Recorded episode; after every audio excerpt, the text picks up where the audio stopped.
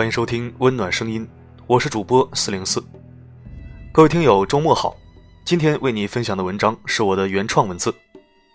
北京地铁小伙抢手机骂人事件引发深思，冷漠与偏见对国人的伤害胜过萨德。一起收听。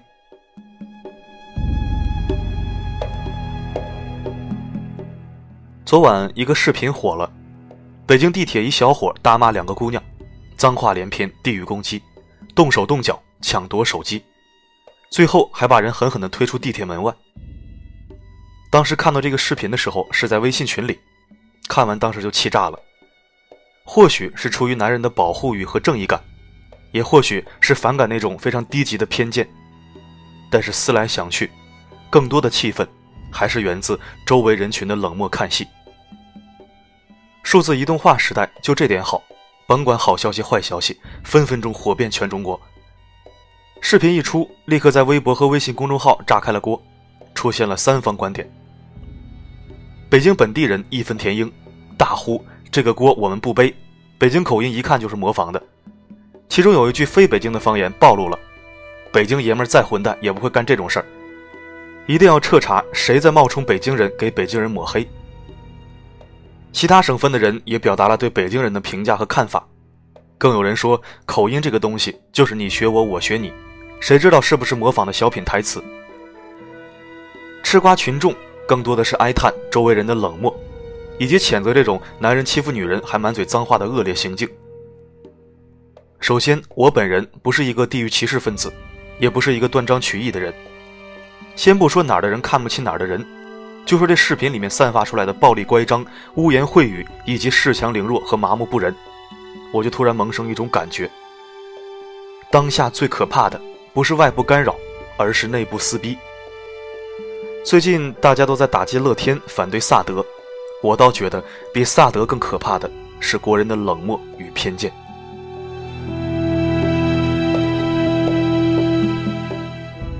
先说偏见，这种偏见国人玩的最溜。前段时间刚有两位仁兄在面馆门口来了一场一对一的死亡游戏，抹脖子等枪毙，也是本地人与外地人的战争，因为一块钱。世界上少了两个脾气暴躁的极端分子。这个月又来了一场地铁大戏，这是要每个月来一次内战的节奏吗？先不说这个视频是摆拍抹黑北京人，还是真的就是北京人骂了外地人，就单凭这种极不稳定的内部矛盾和自我歧视，我们就已经在国际社会上掉价了。没听说过莫斯科人瞧不起圣彼得堡人吧？也没听过芝加哥人摆拍抹黑纽约人吧？人家老外要么就直接南北战争或者十月革命，要么就是民族团结众志成城，闲着没事玩什么地域歧视啊？中华民族历史最悠久，文化最灿烂，礼仪之邦，文明古国，却内斗了几千年。经常有人说这个国家歧视中国人，那个地区排斥中国人。进入社会以后，我发现不对，貌似中国人最跟中国人过意不去。瞧不起工人，瞧不起农民，笑贫不笑娼，认钱不认娘。有谁能反驳我这个观点吗？北京人嫌弃外地人都挤在北京，占了资源，堵了交通，搞得家乡乌烟瘴气。外地人埋怨北京人有优越感，瞧不起人。首都是大家的，老家要是政策好，机会多，我们也不来北京凑热闹。其实我觉得双方观点都太偏激，太主观。这种矛盾的根源在哪儿呢？在谁呢？不在北京人，也不在外地人，在于缺乏一种公民意识和大局观，在于没有彻底抹去几千年的精神糟粕。往上数三代都是泥腿子，往上数六代都是各地人，往前推千年，还有可能是匈奴鲜卑结敌羌、女真蒙古契丹人。哪人有那么重要吗？都是中华民族人。日本人进中国杀人还看个户口本吗？这种国民感情，别说美韩萨德，就是非洲野人，咱也未必能扛得住。外人还没动手，自己人先打起来了。难道现在的中华民族是假的中华民族吗？真的都留在大汉大唐了吗？我想不是吧。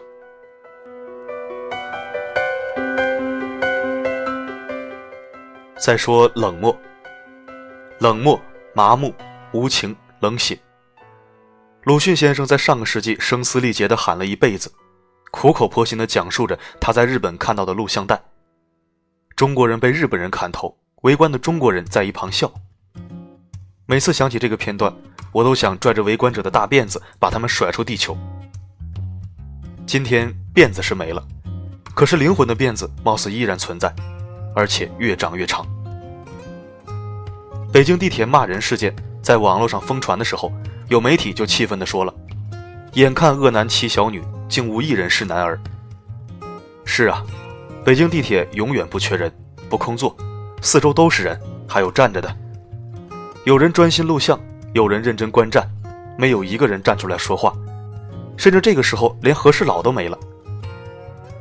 据媒体说，是因为两个小女孩自主创业，在地铁向陌生人请求扫码，小伙子不厌其烦就大发雷霆。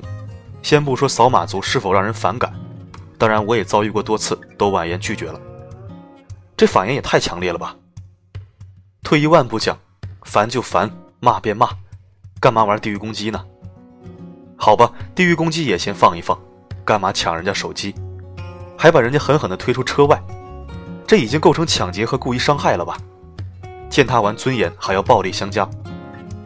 小伙长得人模狗样，穿得流光水滑。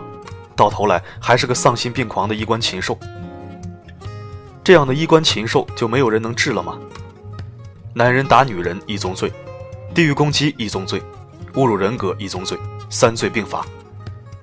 全车人男女老少全部晋升了，正义小伙呢？热心大妈呢？好心大爷呢？或者说惩恶扬善的朝阳群众呢？在我愤慨之余，我也理性的思考了一下。别光嘴上功夫，如果我在场，我会不会上前干预？这个话题在一个微信群里面小讨论了一下。我在激愤谴责完之后，发出了新的观点：这种事儿，如果我在场，或许我也不会上前。这就有几个嘴炮选手不乐意了，隐约指责我冷漠无情、懦弱胆小。那我就来说说我为什么冷静下来之后会发出这样的观点。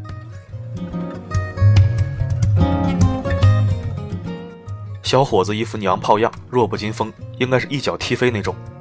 但是为什么会有这样的观点？首先，我国法律对于某些垃圾人犯罪成本太低。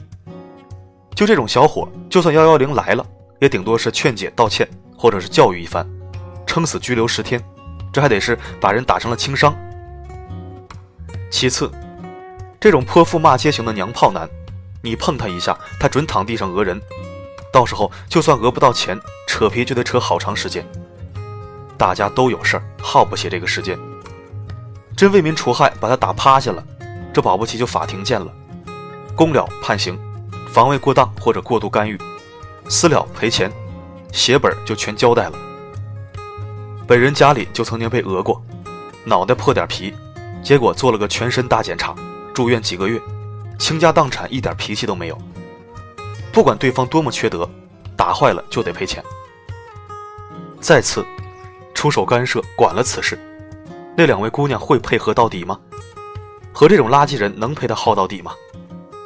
地铁扫码本身就不被允许，到最后是否是一地鸡毛呢？不好说。有人说了，干嘛要动手啊？好好劝解呗。对于这种疯狗，不动手干嘛呢？跟他讲道理吗？和他对着骂？这种人要么敬而远之，要么乱棍打残，商量什么呀？引用微博上某博主的一句气话：“满车的麻木狗，全网的键盘侠。”我做出这些分析，群里批评我的人都闭嘴了。有一位兄台还说：“想想也是这么回事。”不过等等，我可不是在这里弘扬麻木和冷漠，这是民族之悲哀呀！我相信这事儿换在二三十年前，都不会是今天这番景象。过去还是好人多，现在的好人可能未必减少，但是更多的人选择了多一事不如少一事，这是为什么呢？我从不赞同民族优劣论，没有什么劣等民族，更没有什么劣根性，而是法治不健全，教育太功利，信仰太缺失。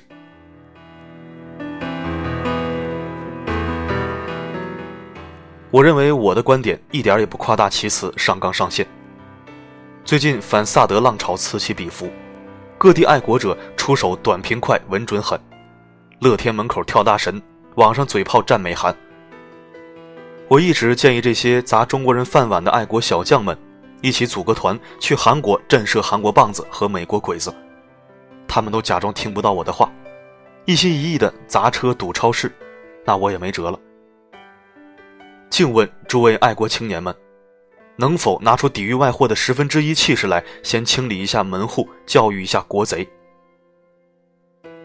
北京地铁骂人事件，这种赤裸裸的大范围的地域攻击。跟国贼有何区别？这种事儿已经不是单纯的给北京人丢脸，或是男人欺负女人的问题了，已经上升到了破坏人民内部团结的层面了。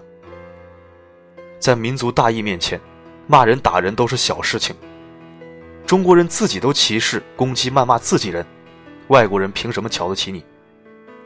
小伙子，不管你是哪里人，当你嘴里说出“外地”脏字啊，“外地什么”三个字的时候，你就已经闯祸了。全国两会盛大召开，正是人民代表建言献策的时节。强烈建议对地域攻击、地域歧视者立法。要打便打，要骂便骂，打伤了赔钱，打死了偿命。地域攻击干什么呢？地域攻击就是在给外部势力创造有利条件，麻木冷漠就是在配合别有用心者实施阴谋。一个强大的民族和国家。是不能缺少法治、道德、教育和信仰的。请法治加速健全起来，细节处也有法可依，别让好人不敢出手相助。请教育制度加速改革，让素质教育、人性教育大于功利教育和应试教育，提升全民素质，彰显民族人性，才是必要的。请众生都有信仰，未必是宗教信仰。心中有神明，精神有寄托，也不会做起恶来有恃无恐。比棒子的萨德更具危害性的是民族的冷漠与偏见。希望我们所谓的盛世，没有麻木狗，没有键盘侠，只有十四万万有素质、有教养、有底线、有理智的优秀国民。